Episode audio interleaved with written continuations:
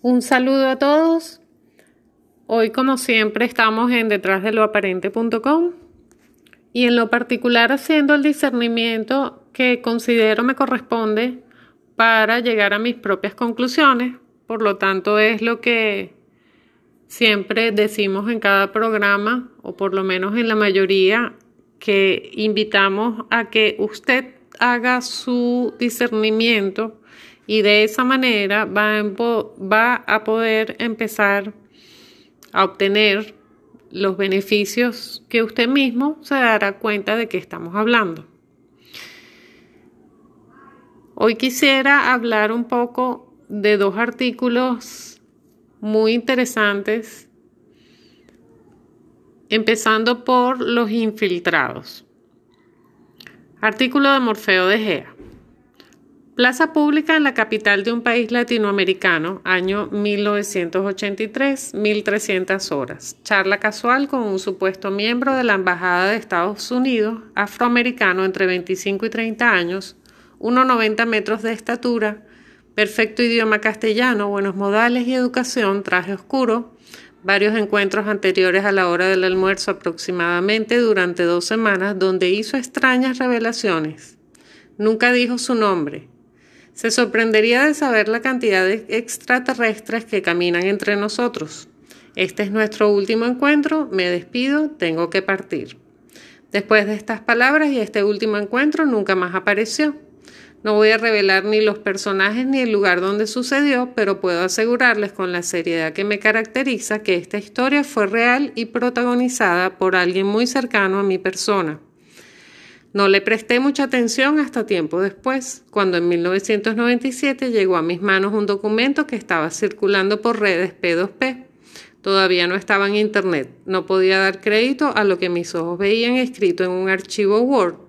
La traducción literal de un documento en inglés redactado en una antigua máquina de escribir por un tal Milton William Cooper, que revelaba por primera vez acontecimientos sucedidos a mitad del siglo XX y que estaban catalogados como de máximo secreto, que involucraban al gobierno de Estados Unidos con extraterrestres.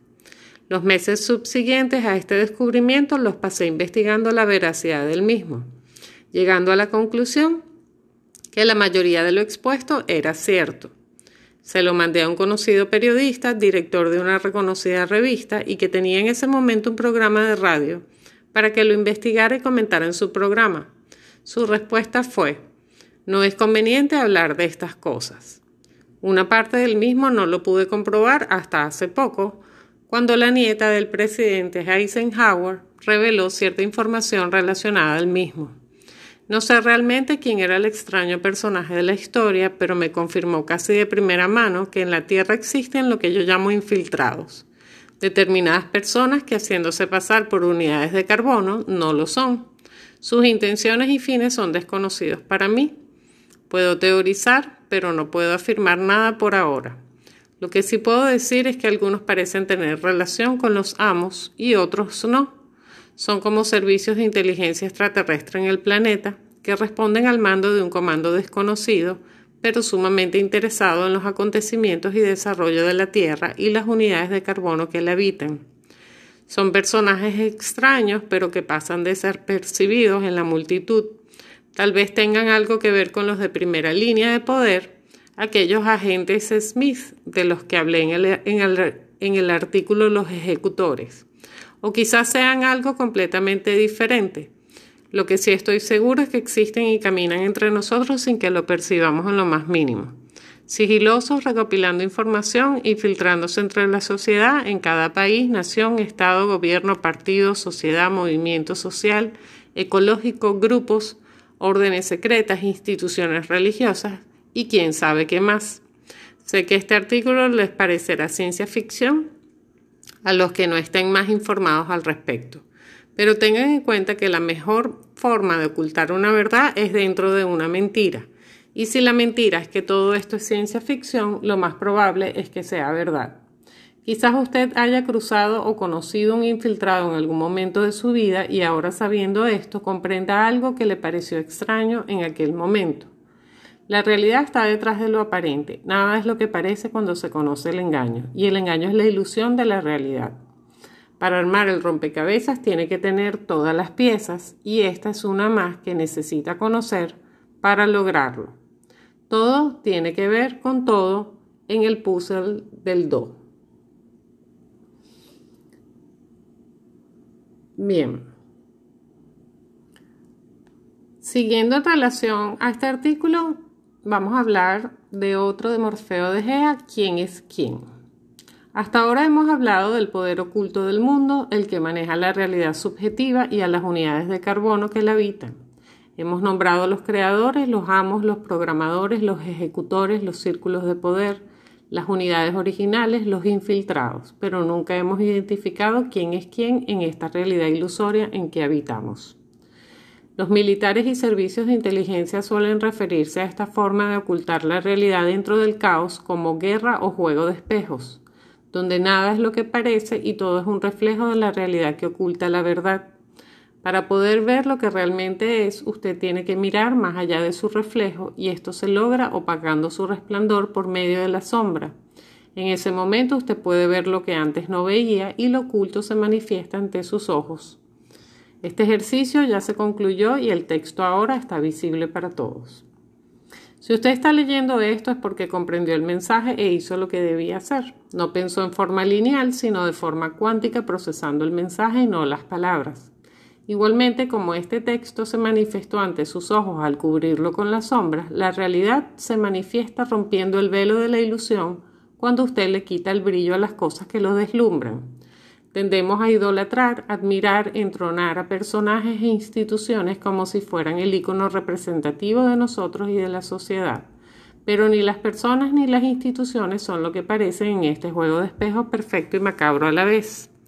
Comencemos pues a poner cada ficha en su lugar y tratar de empezar a armar el rompecabezas, aunque por esto veamos que lo que parecía ser un cordero era un lobo hambriento o viceversa. Empecemos viendo quiénes son los creadores. Si bien lo expliqué en su momento, nunca mencioné directamente quiénes eran. Estos personajes no son unidades de carbono ni son de este mundo, son inteligencias extraterrestres millones de años más avanzadas que nosotros, cuya tecnología y conocimiento de la realidad general sobrepasa incluso a muchas otras razas. Los llamaremos por su nombre más antiguo conocido por el hombre, aunque es muy probable que no sea este en realidad. Son nombrados en la cultura más antigua conocida, la sumeria, como Anunnakis. La cultura occidental los conoció con el nombre de Elohim en la, en Torá y el Antiguo Testamento. De esta raza provienen Enki y Enlil. Estos no están en la Tierra actualmente, pero sí parte de sus representantes otra raza creada por ellos mucho tiempo antes que nosotros, que son sus guardianes y nuestros actuales amos. Estos son nombrados con distintos nombres por culturas y religiones, casi siempre asociados a demonios. En la religión católica son conocidos como incubos y sucubos. Son los que pactaron con el gobierno de Estados Unidos, los que nombré en el artículo Ciencia y Conciencia, y son conocidos popularmente con el nombre de grises. Una de las causas de negar su existencia por las autoridades gubernamentales es mantener el anonimato de su relación amos grises. Ahora entremos en los círculos de poder, los que manejan los hilos de la realidad subjetiva en el planeta. Comencemos con el estrato más alto, el círculo más interno, el que nadie conoce ni sospecha. La responsabilidad de ejecutar las decisiones de los amos fue pasando de etnia en etnia de institución en institución desde el comienzo de la historia conocida, de los egipcios a los judíos, de los judíos a los católicos, de los católicos a los actuales encargados de programar las directrices de los amos. Fueron los mayores colonizadores de la historia, porque colonizaron no con las armas, sino con las palabras por medio de la manipulación de la fe. Fueron expulsados de la mayoría de los países, pero siempre están en silencio en las sombras. Manejan actualmente toda la institución católica y al mismo Papa que responde a sus órdenes. Si así no fuese, serían asesinados como pasó con Juan VIII, Esteban VI, León VI, Juan X, Benedicto VI, Juan XIV, Bonifacio VII, Juan Pablo I y Juan Pablo II a manos de Ali Mehmet el 13 de mayo de 1981. Claro que ya se disponía de la tecnología para su reemplazo. Estos programadores y los más altos miembros de los círculos de poder actuales son los jesuitas, dirigidos por el Papa Negro, y su brazo armado, que es la Orden Soberana y Militar de Malta. Los judíos sionistas son su poder económico y respaldan todas sus decisiones. El enlace entre los amos y los programadores son los de primera línea, de los que también hablé en su momento. Son invisibles, no existen socialmente, sin documentos, familia, trabajo o amigos. Estas unidades de carbono perfectas son los mal llamados hombres de negro, casi siempre asociados al fenómeno ovni, pero que actúan en cualquier ámbito que se les necesite. La diferencia es que los investigadores de la casuística ovni fueron los únicos que los identificaron e investigaron en su momento. Son los que tienen contacto directo con los grises y transmiten las directivas a quien corresponda. En este caso a los jesuitas y son los que hacen los trabajos más sucios de intimidación y muerte. Son fácilmente reemplazables. Pasemos ahora a los ejecutores, los de tercera y cuarta línea. En la tercera línea tenemos a varias familias que mantuvieron ese cargo a lo largo de la historia moderna. nombraré a cuatro de ellas como ejemplo, Rothschild, Rockefeller, Morgan y Westinghouse. Estos son los encargados de ejecutar todo lo referente a la economía, finanzas, guerras, política, etc., que los jesuitas programen por directiva de los amos. A través del Club Bilderberg pasan sus órdenes a los de cuarta línea de poder, los presidentes de compañías y organizaciones multinacionales y países. Los de segunda línea son desconocidos, forman parte de una orden secreta llamada Illuminati y no hay forma conocida de reconocerlos. Su cara visible son los masones, aunque estos pareciera que no tienen relación conocida con los primeros. Puede haber Illuminati que sean masones, pero nunca masones que sean Illuminati. Luego están las unidades originales o líneas de sangre. Ellos no ejercen el poder, pero financian las operaciones con sus riquezas. Estas unidades originales son la realeza del mundo, los reyes de Inglaterra, España, Suecia, etc. Obtienen su poder y riqueza gracias a sus súbditos, corderos hipnotizados por su falso resplandor. Por último encontramos a los infiltrados. No tengo mucho que decir sobre ellos. Si vieron la película Avatar comprenderán lo que posiblemente son. Esto es un resumen de quién es quién en la realidad subjetiva, parte del rompecabezas del juego de espejos, pero repito, solo parte de la máquina. La otra parte, la de la realidad general, es aún más complicada y la iremos revelando poco a poco mientras avanzamos en los oscuros misterios de la ilusión de la realidad. Cuando usted comprenda cómo funciona la máquina del juego de los espejos, descubrirá que nada es lo que parece en su vida, aún lo más cotidiano es parte del juego y usted ni lo sospecha. Conociendo quién es quién en este juego, podemos tomar las precauciones necesarias para no ser engañados y deslumbrados por su resplandor y quizás, solo quizás, lograremos ganar esta mano.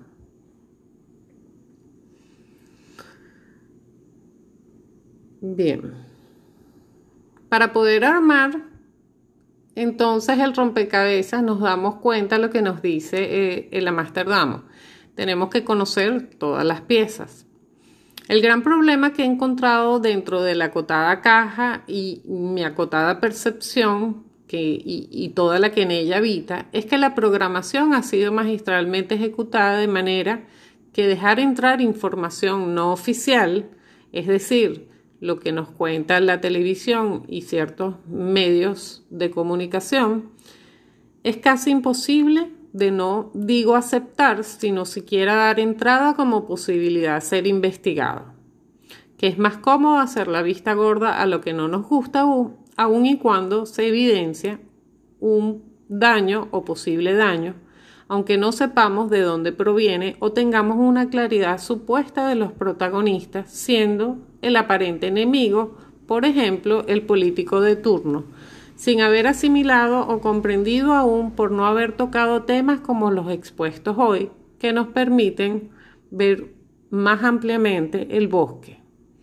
Es por ello que la omisión a lo que consideramos desagradable y bajas vibras, como quien dice, primero, Está en nosotros elevarnos en frecuencia energética ante lo generado, visto y entendido de afuera. Segundo, sabiendo que nada es lo que parece, el impacto inicial de lo que aquí se expone es natural al caerse un velo y no por eso lo hace menos verdadero. Al contrario, son llaves que abren interiormente a evaluar lo que hemos estado manteniendo como creencias en deslumbramiento que evitan que lleguemos a tener claridad sobre asuntos que si bien son muchos fuera de nuestro control, evidentemente seremos menos ignorantes hacia acontecimientos y sujetos y la manipulación de estos puesta en marcha que indefectiblemente nos hace querer compartir con otros para que mínimo empiecen una búsqueda en responsabilidad de lo que hemos permitido por omisión, ignorancia o escepticismo sin labor consciente investigativa que corresponde pues si bien es una realidad subjetiva, todo tiene que ver con todo y estamos siendo parte de un engaño. Nuestro cerebro y lo manejado en porcentaje, ese mínimo que nos hacen creer que el resto es basura, cuando eso es completamente falso, ese mínimo es el llamado cerebro reptiliano. Y para entender que formamos parte de su genética, solo hay que tener claro cómo trabaja la unidad de carbono programada y sus instintos primarios controlados a través de los centros de control inferiores en programación milenaria. Cuando por nombrar algo usted acumula materia y no es consumida o compartida en vida, ésta se convierte en algo venenoso, dominado por este gen egoísta que va por la vida alimentándose de su propia carroña sin poder reconocer el ser de otros, anulado el suyo que se recrea mosqueado, que es la falsa atención de la unidad de carbono, que abarca poco, inservible e inútil, regodeado en pasiones. Cuando pensamos en automático acerca de algo o alguien solo por su aspecto sin interactuar de alguna manera con la información recibida, llevándola al plano de la experiencia o reconociendo el ser del otro antes que asociarlo a lo que no hemos visto en nosotros más allá del ego, quizás podamos abarcar más espacio mental y de conciencia logrando ver lo que ahora estamos incapacitados, dominados por el cerebro reptiliano, que son, por citar algunos ejemplos, esos cantantes famosos que nos deslumbran, que a través de lo mencionado en el artículo ¿Quién es quién? se usa la inducción remota que fragmenta la personalidad a través de energías reptilianas como son la sumisión, los estados alterados de conciencia con choques eléctricos, la aceptación de determinados actos en contra de su voluntad, la incapacidad de ejercer libre albedrío, la contemplación de imágenes de dolor y placer extremos, la dualidad de los opuestos en sus máximos con extremos en lo que se les da y lo que se les quita, como la vida de familiares y la suya propia inaguantable, etcétera, etcétera, etcétera. Creando, entre otras cosas, al querer revelarse frente a sus amos una cantidad de condiciones mentales y físicas que usted habrá visto en alguna de ellas, como es drogadicción, suicidios o intentos, alcoholismo, pérdida de identidad, disposición a seguir recibiendo maltrato, pues se autodesvalorizan, bipolaridad, es el continuo traqueteo mental entre estados exaltados emocionales, depresión, frenesí, adicción a calmantes y píldoras para dormir o mantenerse despierto y con energías. Unos zombies muertos en vida, posiblemente usurpados por su condición que lo permite. Y esos son los referentes que nuestros hijos están siguiendo muchas veces y nosotros lo ignoramos o lo consentimos los que imponen las modas, los que hacen ver natural y normal desviaciones sexuales y la falta de estabilidad tanto para mantener relaciones familiares como para saber lo que quieren en cuanto a género.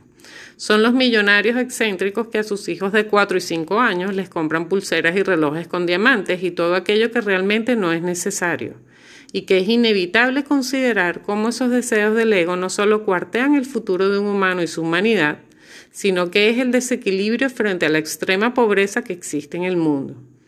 Todo eso es para que entendamos parte de lo que se quiere como integración del encadenamiento y cada vez más materialista y falta de moral que olvida lo espiritual y humano con H mayúscula del ser y que nuestras mediocres adoraciones en apatía para hacer mención de lo que se intenta ejecutar va acaparando espacios mentales induciendo al despojo de lo que nos queda dentro esperando a salir del cautiverio en que ciegamente nos mantenemos.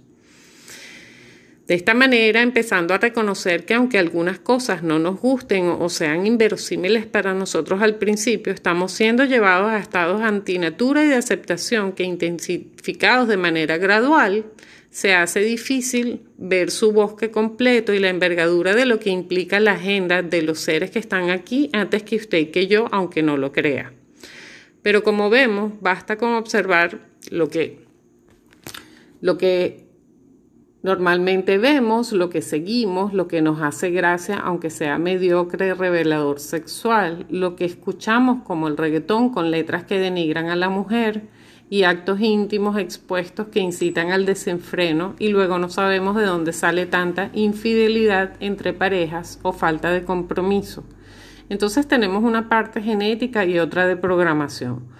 Todos somos judíos y queda de nuestra parte desprogramarnos y activar el cerebro a través de la labor consciente y la energía de activar esa conciencia en hacer lo considerado correcto de acuerdo a su esfera de conciencia que recuerda no olvidar que todo tiene que ver con todo y que integrando en vez de desechar lo que no nos gusta, podremos aportar realmente encajando piezas que así como me pasó a mí que ignoraba completamente esta información, Tal vez a usted le sirva para crear y expandir conciencia, además de pieza del puzzle del do. Bien, hasta aquí este programa. Gracias por su atención. Nos vemos en el próximo.